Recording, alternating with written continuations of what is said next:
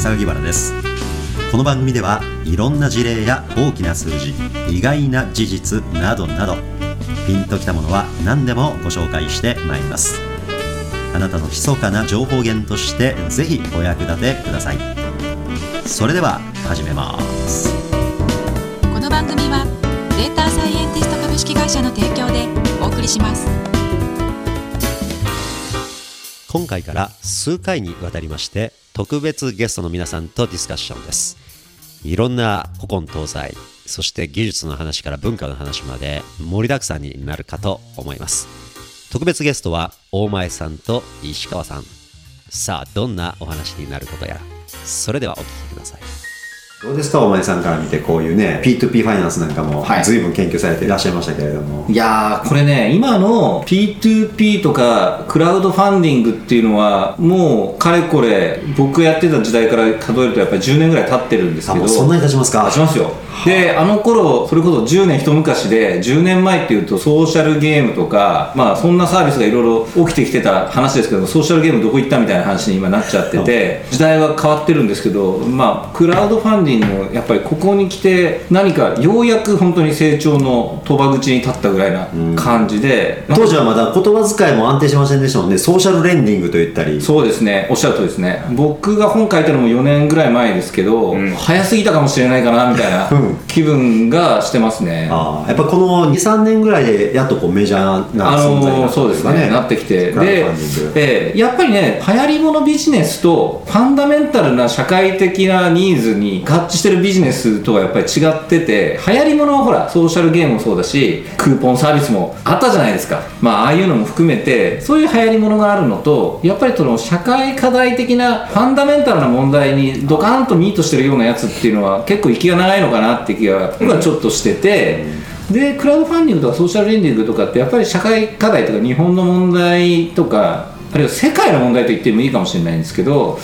をなんか結構ちゃんと捉えているから形を変えてね当時のアクティブユーザーとかニーズだとかプレイヤーだとか変わってるけれどもやっぱりなんかそのサービスが定着する土壌がなんかできつつあるような気が今すごくしてるから、まあ、これからじゃないですか、まあ、ソーシャルレングはね投資型のクラウドファンディングもこれからであれば購入型のねまあ、キックスターターみたいなやつも全くこれからっていうかもうメジャー感にもうなりつつあるし本当になんかこの本格的に上場しますとかバイアウトで大手が買収しますとかそんなのが今年来年とか本格的に出てくるような気がしますね、うん本当にド金融の人も流通の人でも何でもそうだと思いますけどやっぱり業界またぎというか越境ですよねやっぱり、越境者がますますね必要になっていくかなと、インターネットの大事な頃も TCPIP だとか何とかって言っといて、はい。じゃあそれをじゃあどうやって実用化するんですかみたいな話の時にはやっぱりビジネスサイドの人が出てくるわけじゃないですか。技術レイヤーがあってのやっぱりビジネスレイヤーがあって、そこやっぱり技術とビジネスを橋渡しする人が誰かいたから、今インターネットが始まっていったのかなって気がしていて、まあ、ブロックチェーンでもやっぱり同じことが起きてくるのかなと、まあ、技術レイヤーの人がいっぱいいるけれどもその先にやっぱりビジネスレイヤーの人もやっぱりそっちに入っていくというか、そこがまあコラボしていくってことが必要なんじゃないかなって気がするんですよね。本当同感ですね。例えばねあの投資銀行やベンキャピなんかもね、はい結局投資対象、はい。ご本人たちは金融のプロなんでしょうしファイナンスのプロなんでしょうけれども投資対象の技術を見抜くためには相当勉強しておかなきゃいけないし、はい。技術分かってなきゃいけないっていうのもあるからね。そうですね。でなんか特許持ってますとかって言われてもね、はい。特許がほんまもんかどうかっていうのは、うん。今度じゃあプロに話聞かなきゃになってきて、そうですね、うん、で特許査定のプロみたいなのいるじゃないですか。いますいますいますいます、ね。そうですそうです。特許技術だけのオークションがあったりなんかしてね海外なんかはそれだけ売買されてるマーケットもあるようですしね、それでなんかね、あの僕もそのスタートアップ業界の人たちには 最近おすすめって言っているそのシリコンバレーというドラマ知ってます？であれの中にやっぱりそのね特許侵害を訴えつつ和解で持ち込んであの小銭稼ぎというか人儲けするというなんか悪どい人が出てくるんですよねあの特許ブローカーみたいなね。そうそうそうそういわゆる知財ブローカーね。そうそうそうそうそう。そう IP ブローカーなんですそうですそうですそうですそうです。そうですでもまああれはちょっとやっぱりアメリカのコメディドラマなんでちょっと大げさにはしてると思うんですけど日本よりもやっぱりねシリコンバレーとか向こうは資材とかがちゃんとお金を満たすということが前提にあるからああいうちょっとなんかコメディで拡張してジョークみたいな話にしてるのかなって気がするんで。やっぱりこう無形資産をその金融価値に置き直すみたいな、はいまあ、テクノロジーというかね技術というか、まあ、そういうのが散々発達してきている風土もあるんでしょうね、まあ、今日本も徐々にそういうのねこの10年で入ってきましたけれども、まあそうですねなんかそういうスタートアップに熱いエリアみたいなのっていうと、もうすぐシリコンバレーとかね、最近ですと深センとか、うんえーまあ、今渋谷がちょっと復活するんじゃないかって言ってる人がいますが、ええ今大前さんがこう世界地球全体に眺め渡していただいて、はいなんかこう注目してらっしゃる、えスタートアップ土壌な街みたいなのってどうかありますかいや僕はやっぱりねシリコンバレーの90年代の前半にシリコンバレーをうろちょろしていた人に僕は去年連れられてベルリンに行きましてでその方から「いやお前さんね」と「もう90年代前半のシリコンバレーの雰囲気が今やベルリンです」っていうふうに言われてて。ベルリンはそういうイメージないですからね日本人は。そうなんですよ。知らない。ん。です、そもそも直行便がないっていうね、はい。あれだけ有名な街でね。あれだけの国じゃない。ですかヨーロッパ一等国の国の首都と。もう EU の中心です。中心に空港が結ばれないっていう。なんと。ベルリンに行けないと。行けない。直接行けない。あのドイツ系でドイツだったら国内から行くんだったらフランクフルトかミュンヘンで。うん。あとはもう他のヨーロッパの都市経由ですよ。アムステルダムとかとかね、はいはいはいはい、はい、チューリから入りますとかね。いろいろねスイスエアとかピョンって飛んでるわけですよ。なんかこうでチューリッヒ経由で行きますとか、あとはそのヘルシンキーとか、はい。まあそういったところから行くしかないっていうね、身近なようで遠いベルリンが実はこれめちゃめちゃ面白い。どんな風景でした？それは。これはもしかしたら本当に100年後経っても日本はベルリンのような景色になってないんじゃないかっていうぐらい未来と言っていいのかパラレルワールドっていうかなんかその異次元の世界って言っていいのかどことも違うところでしたね。なんかドイツっていうとねなんか重厚ではい。下手したらクラシックが後ろの方で流れててね、はい、こそうでしょ。綺麗なイメージ。わかりますわかります。僕も僕らもねねベルリンって言えばね真っ先に浮かぶのはベルリンフィルでしょうと。ベルリンフィルオーケストラ。だからまあクラシックの音楽がねの都だみたいな。そう。で誰かがバイオリン道まあそうそうそうそうそう。そう、うん。もうね全然違います。まずそのねクラシックのコンサートに行くような格好の人がまずいないです。平日の昼間に体中入れ墨でモヒカンみたいなカップルがだらだら歩いてる街ですね。下手したらニューヨークの一角みたいな。一角みたいな。ニューヨークはほらそうは言っても東でね、はい。メディアと金融の中心地だから、ちゃんとした人いるじゃないですか、はい。ベルリンどこまで行ってもなんか壁の落書きと住所不定無職みたいな感じの人がだらだら歩いてる景色しかないですね。そこがベンチャーのメッカになりつつあると。あの家賃がどうやらべらぼうに安いみたいなんですよへねだからドイツの中では。アーティストビザとかビザもね降りやすい。結構ね英語が伝わるやすいってことから英語圏の人たちが移り住んでくるっていう感じになってますね、であのあとはクラブカルチャーとか今流行りの LGBT のなんかそのキャンペーンみたいなこともね、結構そこはやってるんで先進的なそういった意味でいくと日本の未来に言えるかもしれないんですけど先進的な取り組みをしてるということからシリコンバレーっていうかカリフォルニアのねあのサンフランシスコも割とそういうフリーダムみたいな人の集まりじゃないですか。そのベルリンにフリーダムな人たちが集まってきて,、集まってきてええ。だからそのクラブカルチャーとフリーダムが好きなのと英語が話せてお金のない人たちが、なんか今日旧東ベルリン側の安いアパートにガーッとこうなだれ込んで でそこでスタートアップだとか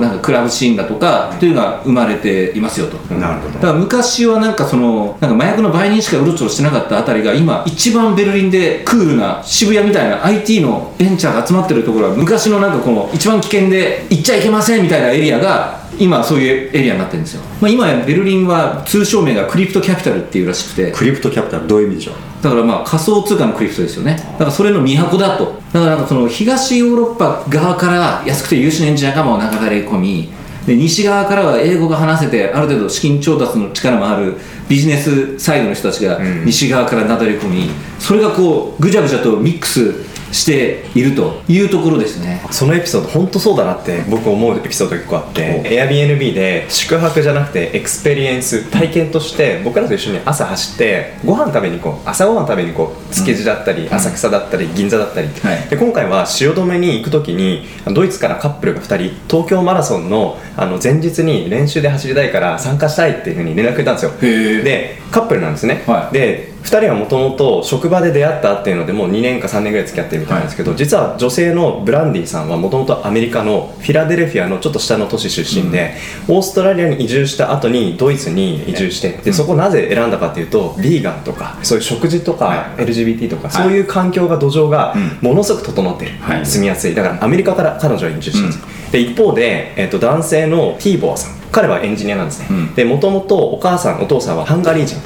で幼い時に生まれてすぐベルリンに引っ越しをしてきて、あの母国が2つあってドイツ語と、まあ、ハンガリー語だと。で、まあ、英語も喋れるよっていうので。でその2つってまさに西洋から来て英語喋れる 話とあとは東欧の,、あのうんエンジニア。エンジニアが来てるっていうこのなんか構図が全く一緒。そこがそこがね築地マラソンで汐留で走るかというそうそうそうそう。でそれが、まあ、2人ともベルリンから東京マラソンのためにやってきてでも2人ともルーツはそのドイツ人というよりも、うん。まあ、それぞれルーツを持っていて。ですね。うんでティーボアさんがあの話をしてたのは最近はベンチャーベルリンでいろいろあるんだけれどもすごく働き方が整ってきていて朝ごはんが普通についてるんだよ、うん。すごいおしゃれなカフェに連れてったら「あいいね。なんか僕らの職場でもこういうのあるよ」とかっていう話をしてどういうことって聞いたらやっぱ最近はスタートアップで朝食をあのきちんと配備をして健康に留した経営を作るっていうのがもうスタートアップの当たり前だっていうような話をしてたんですよ。だからその話と今日の大前さんが注目してる都市が世界中あの巡らして今ベルリンが熱いっていうのが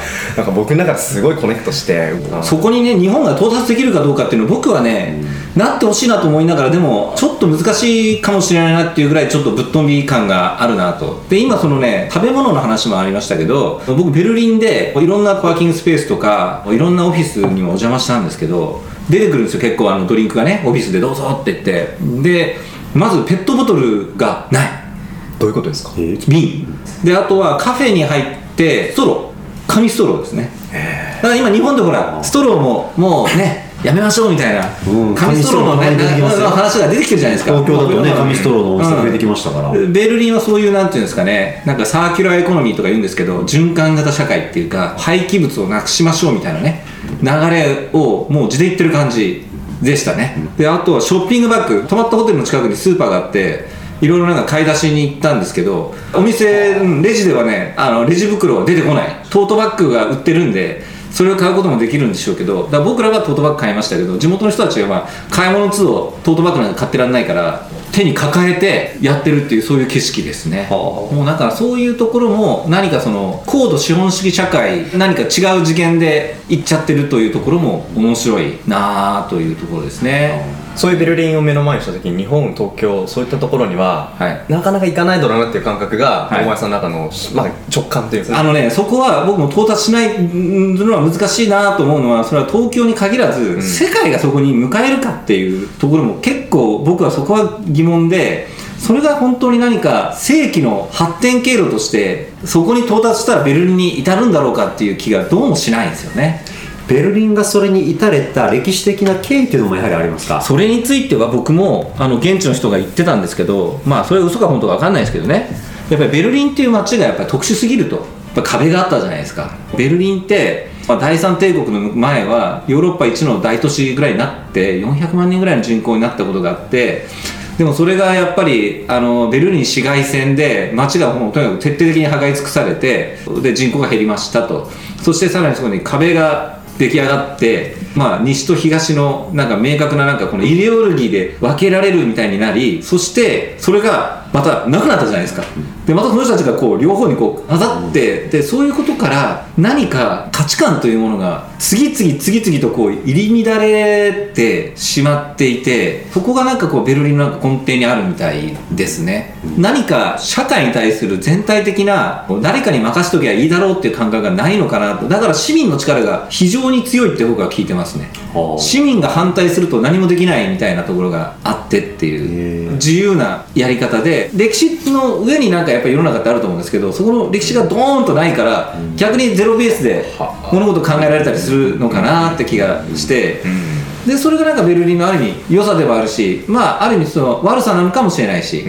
まあ、その歴史の重厚な積み重ねの上にあるところにはそれの良さってやっぱりうん。あると思うんですよね、まあ、京都だったりもするかもしれないし、でもそれがないっていうところからやっぱり出来上がってきてる部分が、まあ、ベルリンの面白さなのかなっていう気がしますね。さっきのそのフィラデルフィアからやってきたブランディさんの話を聞いて僕の友人を思い出したんですけど、はい。彼女は逗子の出身の女の子なんですけどずっとベイエリアに長く暮らしてて日本に帰ってきて仕事してて。で、えー、カズさん私、まあ、ベイエリアを知って東京でも仕事したからヨーロッパで暮らそうと思うと言ってたんですよ。それで「へえいいね」って言ったらまた僕のところに来てヨーロッパで住む街決めたっていうふうに言って、はい。で、えーどこにしたの？って言ってベルリンにしますって言って、どこに住もうかを選ぶのにやっぱり一通り行ったらしいんですよ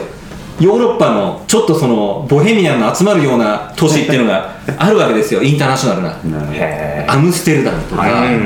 バルセロナとか、あの辺は極めてね多国籍で自由でいろんな人たちが出入りするね、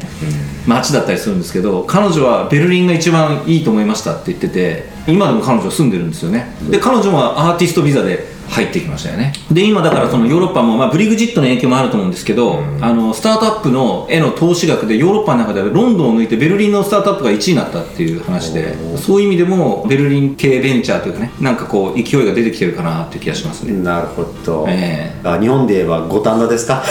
五反田はベルリンになれる最近五反田はね聞きますね。ええちょっと風景変わってきてる、ただ今大前さんがおっしゃったようなダイナミックさというか徹底さっていうのはね、うん。まだないでしょうから。アメリカとかももともと何もない状態から開拓時代で、まあ、歴史がないから開拓精神でこう今のアメリカにこう発展していったっていう。でまあその中でシリコンバレーがまあ一つあってっていうのはあると思うんですけど今の話聞いてた共通項が過去の蓄積がないところから始まったっていうところは結構大きいのかなと。そうですね。だからその90年代にベイエリアにねシリコンバレーに出入りしてた人があ今のシリコンバレーに魅力を感じない理由の一つにやっぱりなんか地価が高くなりすぎたっていうかね。不動産価格が高くなりすぎてガレージベンチャーが立ち上げられないっていうね。ガレージがないっていうベンチャーが入れるガレージがないっていう状況になってるみたいですよねなんか Google 社員の間でもね、はい。シリコンバレーよりも東京の方がん。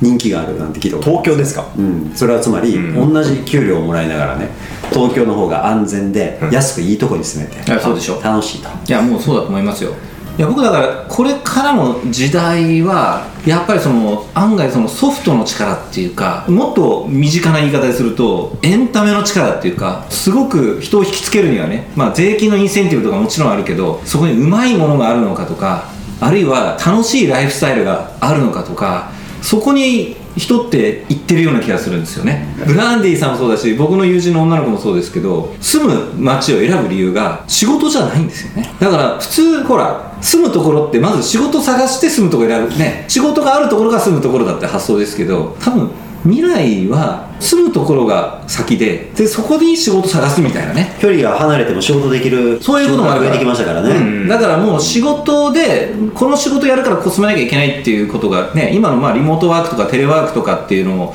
その流れなのかもしれないですけどそういう流れはもっとね加速していくし加速してっていいような気がするんですね、でそうなってくるとどこに住むかが魅力的かっていう勝負になってきていてそうなると東京っていうか日本っていうのは何の努力もしてこなかったけどなんか持って生まれたこのエンタメ力、うん、エンタメとは食でありアニメとか何とかのコンテンツであり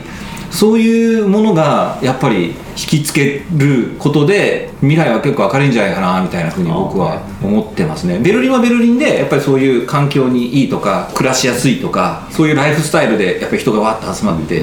きているっていうのもありますしね。そこのなんかこう力のなんか争いになるようなね気がしますね、僕今住む場所を選んで働く仕事を選ぶこの順序がまさに来るなと思ったエピソードが実は先月ロサンゼルスに行ってきてでタクシーに一回も乗らずにウーバーだったりリフトだったりって乗って、で運転手と結構話をするんですよ。で僕は空港に行こうと思って話をした女性が実は最近3年前かなテキサスからロサンゼルスに引っ越してきていてですごい話が上手だしインタビュースキルがすごい高いんでどうしてって聞いたら実はヘアカットの仕事をずっとやってた。ただテキサスで自分のお店を持って自分でマーケティングしてスタッフ雇ってっていうお店を一回リセットして、まあ、家族とファミリーとロサンゼルスにやってきたんだ。でまだこちらはお店は持ってないからとりあえず今だけの仕事としてあのリフトで運転手やってるんだみたいな話をしていてそれって仕事ありきじゃなくてファミリーとか生き方とか生活とかそっちを優先してきた、でもその上でも仕事がちゃんと opportunity としてある。なんかこういう順序がやっぱ人々のそのライフスタイルの組み立て方っていうのが明らかに変えてるんだなっていうことのね。そういうののプラットフォームを提供している Uber とか Lyft っていう会社すごいですよね。すごいですよ。いや東京の景色でもね UberEats の自転車いっぱい走ってるじゃないですか。知ってます。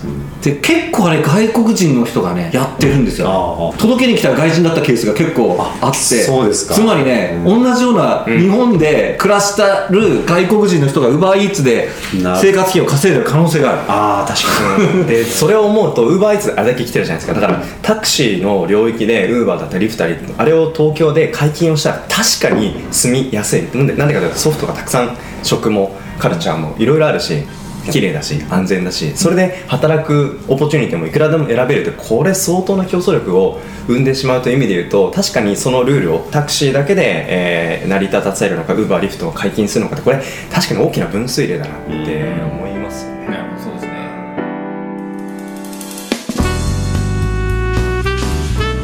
この番組はデータサイエンティスト株式会社の提供でお送りしました